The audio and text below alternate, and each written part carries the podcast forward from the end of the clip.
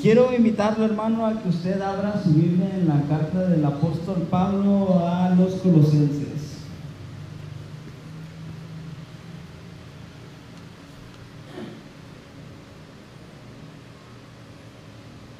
Y si ya lo tiene ahí listo, vamos a darle lectura en el capítulo 1, en el versículo 9, 10, 11, 12, 13 y 14.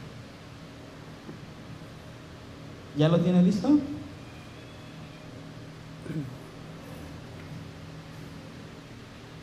Dice el apóstol Pablo, por lo cual también nosotros, desde el día que lo oímos, no cesamos de orar por vosotros y de pedir que sean llenos del conocimiento de su voluntad en toda sabiduría e inteligencia espiritual. Dice el 10, para que andéis como es digno del Señor, agradándole en todo, llevando fruto en toda buena obra y creciendo en el conocimiento de Dios dice el 11, fortalecidos con todo poder, conforme a la potencia de su gloria, para toda paciencia y longanimidad. Dice el 12, con gozo dando gracias al Padre que nos hizo aptos para participar de la herencia de los santos en luz, el cual nos ha librado de la potestad de las tinieblas y trasladado al reino de su amado Hijo Termina el 14 diciendo, en quien tenemos redención por su sangre, el perdón de pecados. Estas palabras las dirige el apóstol Pablo a la iglesia de Colosas. Y el apóstol Pablo siente una enorme preocupación por esta iglesia, porque esta iglesia en aquel tiempo estaba enfrentando o iba a enfrentar algunas herejías que iban a llegar a ese lugar, falsas enseñanzas que iban en contra de lo que la palabra de Dios dice. Vemos que en esta carta que el apóstol Pablo escribe a los colosenses, hay una, hay una lucha que él sostiene contra un enemigo de la iglesia.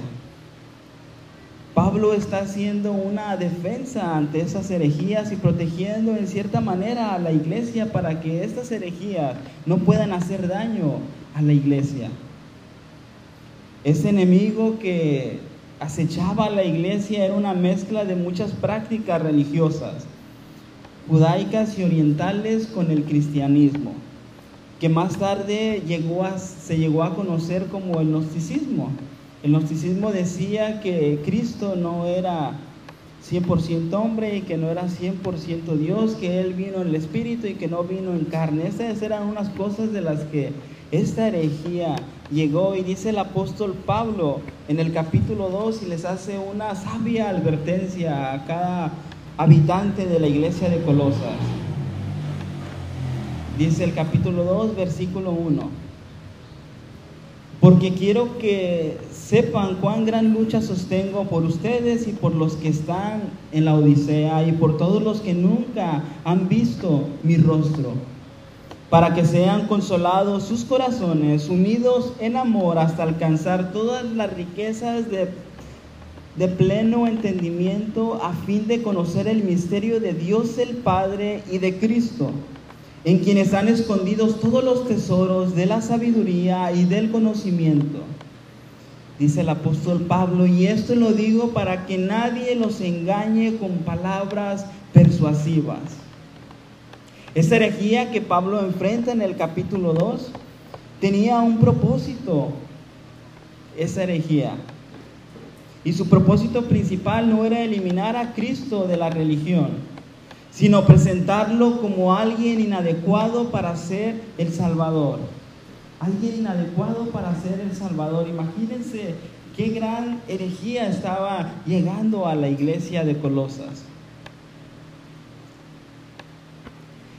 Esta herejía pretendía desacreditar a Cristo diciendo que era un ser creado más grande que el hombre, pero que era menos que Dios. También decían que era uno de los muchos mediadores entre Dios y los hombres.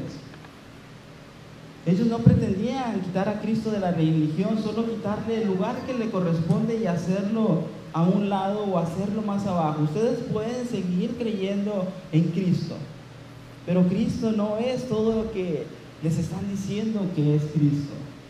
Ustedes necesitan algo más. Entonces, esta herejía despojaba a Cristo de su deidad y rebajaba a nada su obra expiatoria consumada en la cruz. Eso era lo que pretendía hacer esta herejía. Decían que Él no era la imagen del Dios invisible, decían que Él no era el primogénito de toda creación. También decían que por Él no fueron creadas todas las cosas. Decían que Cristo no es la cabeza de la iglesia. Decían que en Cristo no habitaba toda la plenitud del Padre. También decían que no era Cristo quien reconcilió todas las cosas e hizo la paz por medio de su sangre en la cruz. Esta herejía decía todo eso. Llegaba un gran peligro a la iglesia de Colosas. Sin embargo, Pablo les dice todo lo contrario a los colosenses y desacredita al instante esta herejía. Y Pablo dice, ¿quién es Cristo? Y Pablo lo expresa con las siguientes palabras tan hermosas y exaltan a nuestro Señor colocándolo en el lugar que le corresponde por eminencia. El lugar que Cristo merece, el único lugar en donde puede estar Cristo. No lo podemos hacer ni a un lado ni a otro lado. Cristo debe de estar en el lugar que le corresponde.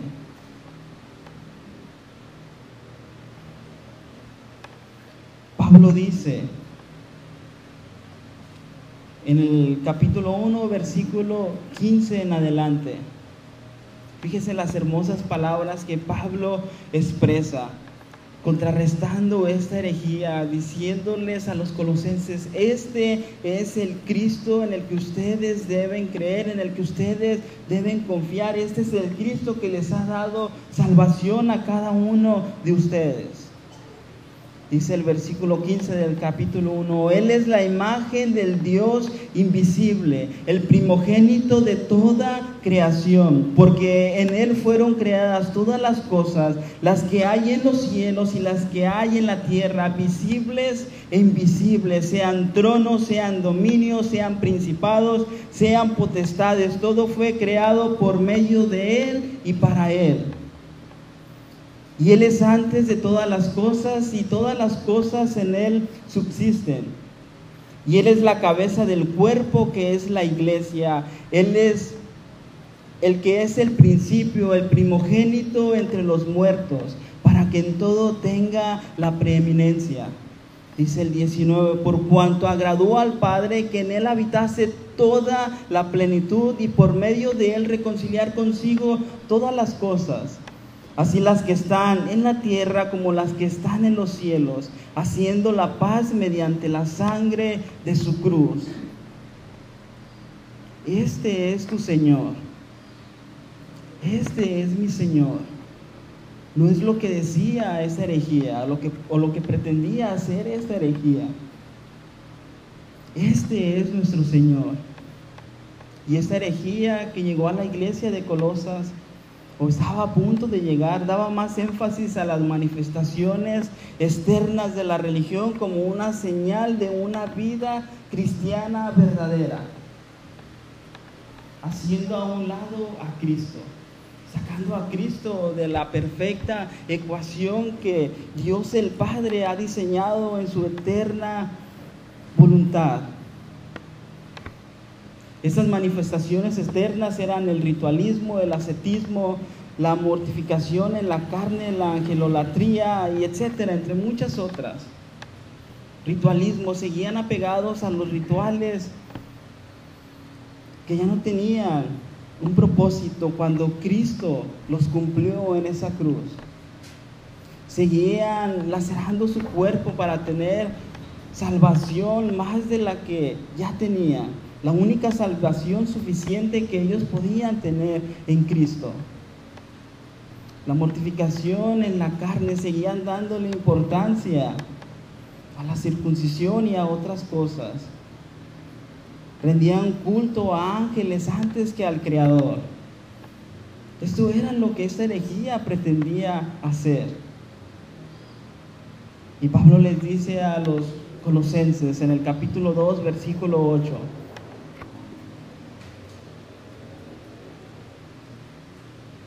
Mirad que nadie os engañe por medio de filosofías y huecas sutilezas según las tradiciones de los hombres, conforme a los rudimentos del mundo y no según Cristo. Es lo que Pablo les está diciendo, no se deje engañar. Esto no es lo que quiere Cristo. Esto no viene de Cristo.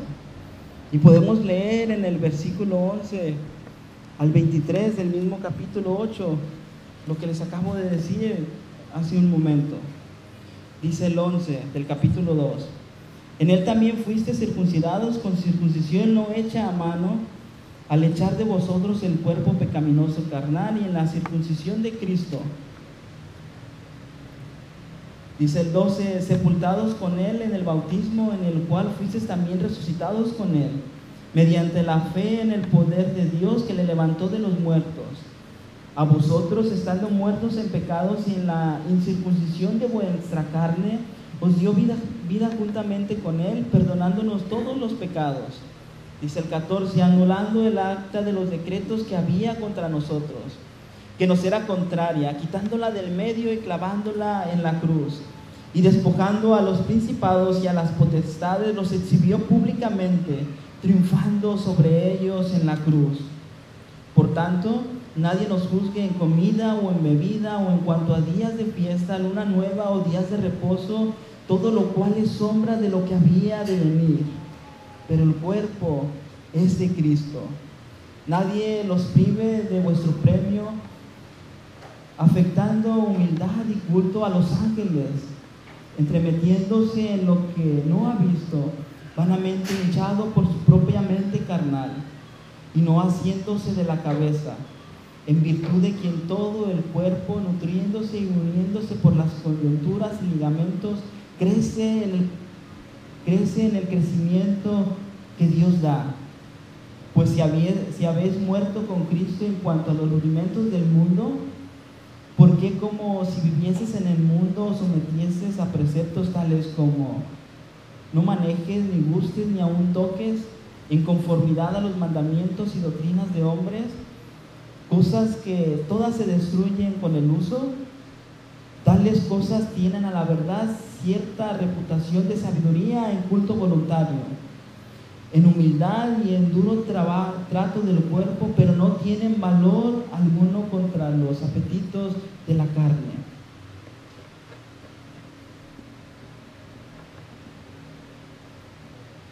Para Pablo esto iba en contra de lo que realmente es vivir una vida cristiana. Y Pablo lo define de una manera sabia, guiado por el Espíritu Santo y pone toda la cuestión en juego en su debido lugar.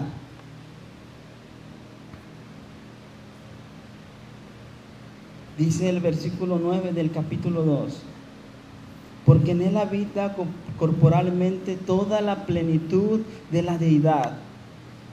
Dice Pablo, y vosotros estáis completos en él, que es la cabeza de todo principado y potestad. Ustedes no necesitan volver a eso.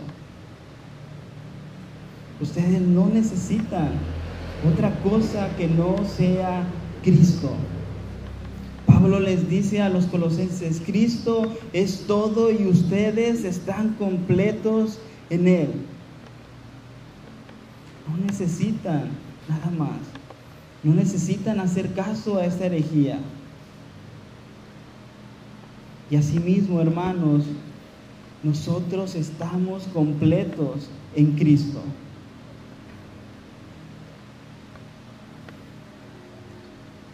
Sin embargo, esta herejía amenazaba la vida espiritual de la iglesia en gran manera. Quizás si Pablo no hubiese intervenido, esta herejía hubiese hecho y deshecho en aquel tiempo. pero existía una preocupación del pastor de ese lugar. Por lo cual Epáfras y el apóstol Pablo se reúnen para tratar el problema. Y la preocupación de estos hombres y el propósito de, de estos hombres es que la iglesia no cayera en esta herejía. Por lo cual Pablo les dice y les hace una indicación precisa a que se mantengan firmes, firmes en todo momento. Y Pablo inicia su carta de una manera sumamente hermosa, demasiado hermosa. Dice el capítulo 1 del versículo 3 en adelante, siempre orando por vosotros, damos gracias a Dios, Padre de nuestro Señor Jesucristo habiendo oído de vuestra fe en Cristo Jesús y del amor que tenéis a todos los santos, a causa de la esperanza que os está guardada en los cielos, de la cual ya habéis oído por la palabra verdadera del Evangelio, que ha llegado hasta vosotros así como a todo el mundo, y lleva fruto y crece también en vosotros desde el día que oísteis y conocisteis la gracia de Dios en verdad como lo habéis aprendido de Pafras, nuestro consiervo amado, que es un fiel ministro de Cristo para vosotros, quien también nos ha declarado vuestro amor en el Espíritu. Había una preocupación de estos dos hombres. Podemos notar la constancia y la fidelidad de Pablo al orar y pedir por ellos. La preocupación del apóstol Pablo es que ellos, no, ellos puedan ser llenos del conocimiento de la voluntad de Dios a cada instante. Que ellos conozcan cuál es la voluntad del Señor. Que sean llenos de esa voluntad y de ese conocimiento acerca del Señor. Entonces volvemos a los versículos con los que iniciamos. Por lo cual también nosotros desde el día que lo oímos no cesamos de orar por ustedes y pedir que sean llenos del conocimiento de su voluntad en toda sabiduría e inteligencia espiritual. Dice el 10, para que andéis como es digno del Señor. Este es el título de este sermón. Vivamos como dignos del Señor. Vivamos como es digno del Señor.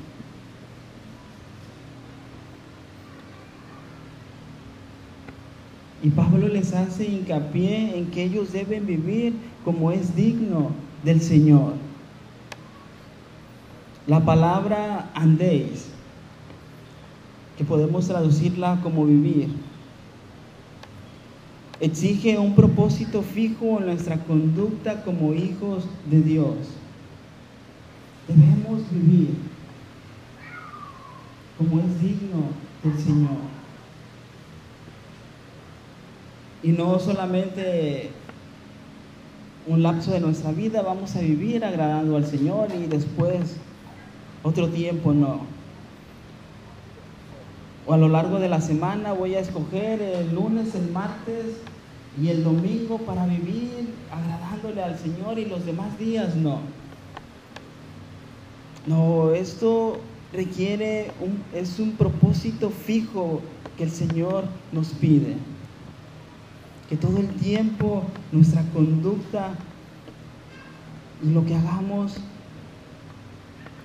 agrade al Señor.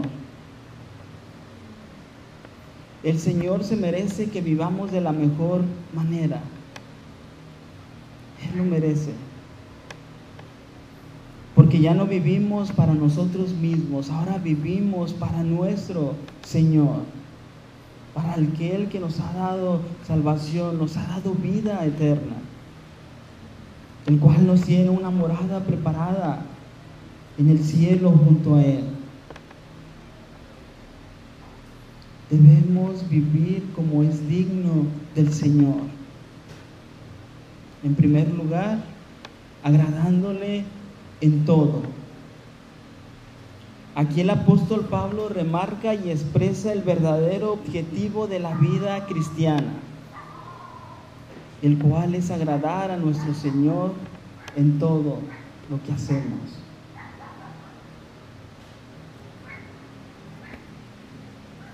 Nuestra manera de vivir, hermanos, debe vivir de acuerdo a la voluntad del Señor. Cuando hacemos esto, estamos agradando a nuestro Señor. Dice el capítulo 2, versículo 6, por tanto, de la manera que habéis recibido al Señor Jesucristo, andad en Él. Usted ya ha recibido a Cristo como su único y suficiente Salvador.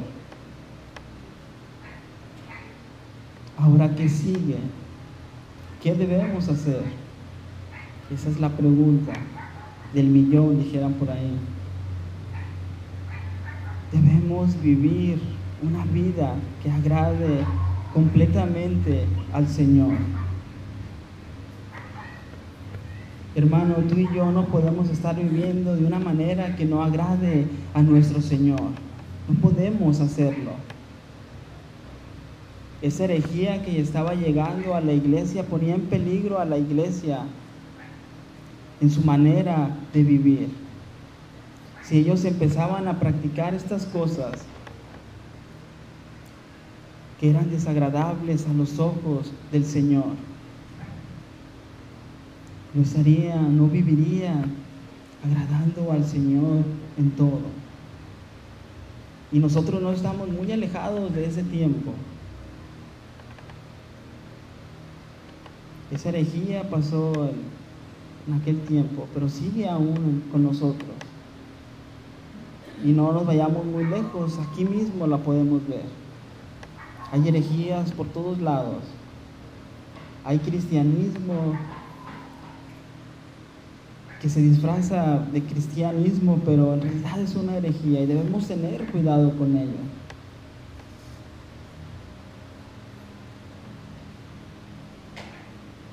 Toda doctrina, aquella que se haga llamar cristiana, que no tenga a Cristo como su centro y no ponga a Cristo en el lugar que le corresponde, es una herejía. Podrán aparentar ser cristianos, pero están haciendo lo mismo, están quitando a Cristo del lugar que le corresponde, del lugar que el mismo Padre le ha dado. Y no podemos hacer eso. Y era la preocupación de, del apóstol Pablo, que ellos pudieran comprender esto, pudieran entender esto, pudieran rendir su vida a Cristo y conocer a Cristo y sobre todo agradar al Señor en todo. Hermano, nuestro objetivo principal es agradar a nuestro Señor. Y ahora la pregunta que nos hacemos en esta tarde nuestra manera de vivir agrada al Señor? ¿Realmente agrada al Señor nuestra manera de vivir? ¿O agrada a los hombres? ¿O nuestra preocupación es agradar primero al hombre antes que a Dios? Dice el capítulo 3, versículo 17 de la misma carta a los colosenses. Y todo lo que hacéis, sea de palabra o de hecho, hacedlo todo en el nombre del Señor Jesús, dando gracias a Dios Padre por medio de Él. Dice el 23, y todo lo que hagáis, hacedlo de corazón como para el Señor y no para los hombres, sabiendo que del Señor recibiréis la recompensa de la herencia, porque al Cristo, a Cristo el Señor servís. Cristo, al Señor servimos que siempre esté en nosotros el pensamiento de agradar a nuestro Señor en todo lo que hagamos.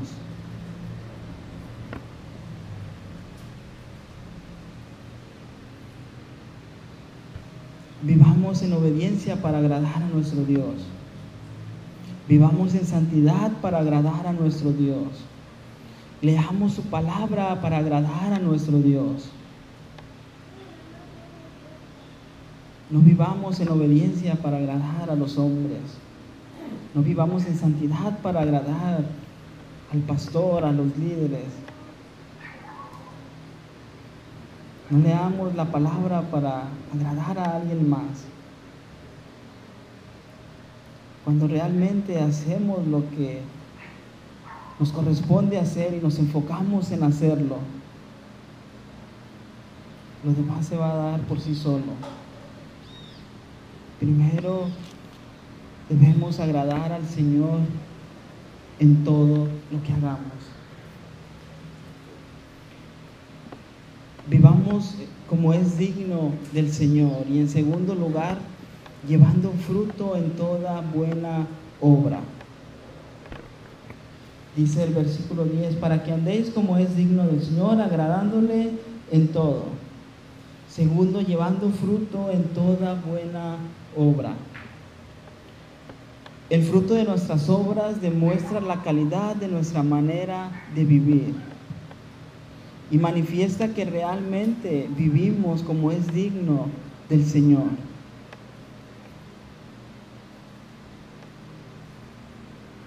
Y Pablo le dice esto a los colosenses. Capítulo 2, versículo 7. Arraigados y sobreedificados en él y confirmados en la fe, así como habéis sido enseñados, abundando en acciones de gracias. Hermanos, es muy normal que a lo largo de nuestro caminar en Cristo, se apague esa emoción o ese deseo por hacer las cosas que agradan al Señor.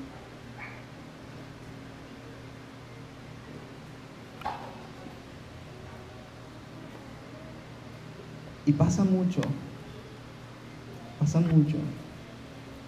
Pero, ¿qué es lo que debemos hacer? Debemos mantenernos firmes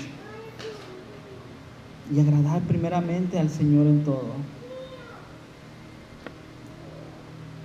No podemos vivir una vida sin agradar a nuestro Señor, porque nuestras obras no van a dar fruto, lo que hagamos no va a dar fruto. Podemos venir a la iglesia, podemos venir y aparentar durante algunas horas que vivimos en obediencia, aparentar durante unas horas que vivimos en santidad aparentar durante unas horas que leemos la palabra, que oramos, que tenemos una relación con nuestro Señor. Pero una vida que realmente agrada al Señor, esa vida se lleva en todos lados, no solamente aquí, sino cuando las demás personas nos ven, también cuando estamos a solas con nuestro Señor podemos hacer muchas cosas, podemos servir al Señor, podemos pararnos a predicar aquí, pueden compartir el Evangelio. Si usted y yo no vivimos una vida agradable a nuestro Señor, nuestras obras van a ser obras vacías, obras sin fruto, algo que aparenta nada más. Un árbol bueno no puede dar fruto malo. Ni un árbol bueno puede dar fruto malo. Creo que me confundí un poquito. Pero entendieron a lo que quiero llegar. Debemos vivir una vida agradable a nuestro Señor en todo y que nuestras obras confirmen que realmente vivimos una vida que agrada al Señor en todo.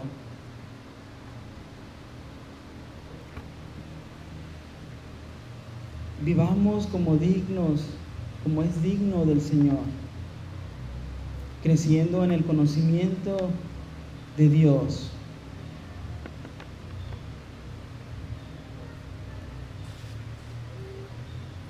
Dice el apóstol Pablo en el capítulo 2, versículo 2 al 4, para que sean consolados sus corazones, unidos en amor hasta alcanzar todas las riquezas del pleno entendimiento, a fin de conocer el misterio de Dios el Padre y de Cristo, en quien les están escondidos todos los tesoros de la sabiduría y del conocimiento. Y esto tiene un propósito. Dice el apóstol Pablo en el versículo 4, y esto lo digo para que nadie los engañe con palabras persuasivas. Pablo les está diciendo a los colosenses, ustedes vivan de una manera que agrade al Señor. Ustedes vivan haciendo esto. Si ustedes caen en esa herejía, no van a agradar al Señor aunque se lo disfracen de la manera más bonita, porque están quitando a Cristo del lugar que le corresponde.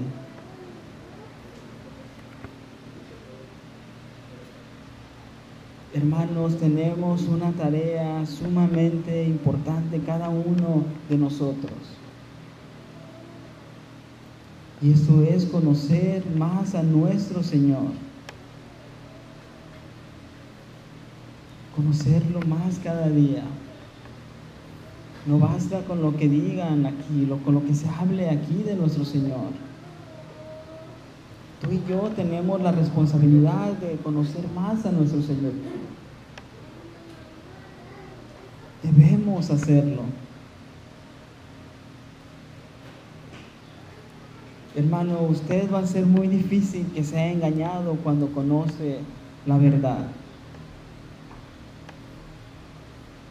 Va a ser difícil que a usted puedan engañarlo si usted conoce lo que dice la palabra del Señor. Y esa era la preocupación de Pablo en ese momento. Que ellos vivieran como es digno del Señor. Que sus obras confirmaran que Él, que ellos vivían de esa manera. Y sobre todo que, que crecieran en ese conocimiento de Cristo, de Dios, para que nadie pudiera engañarlos.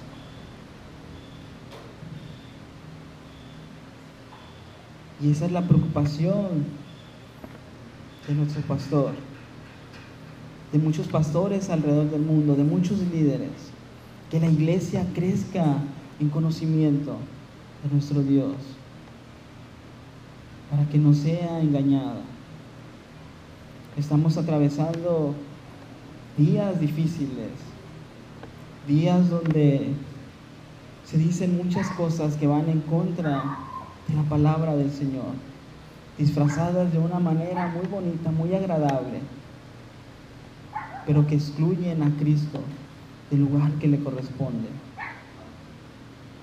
Que no nos pase eso a nosotros, hermanos. Mantengámonos firmes. Vivamos como al Señor le agrada. Él lo merece y que nuestras obras confirmen que realmente estamos viviendo de esa manera. Y sobre todo crezcamos en conocer más a nuestro Señor. Tengamos una relación más íntima con nuestro Señor, que nuestro amor por nuestro Señor crezca cada día más. Amén. Vamos a orar. Inclina su rostro,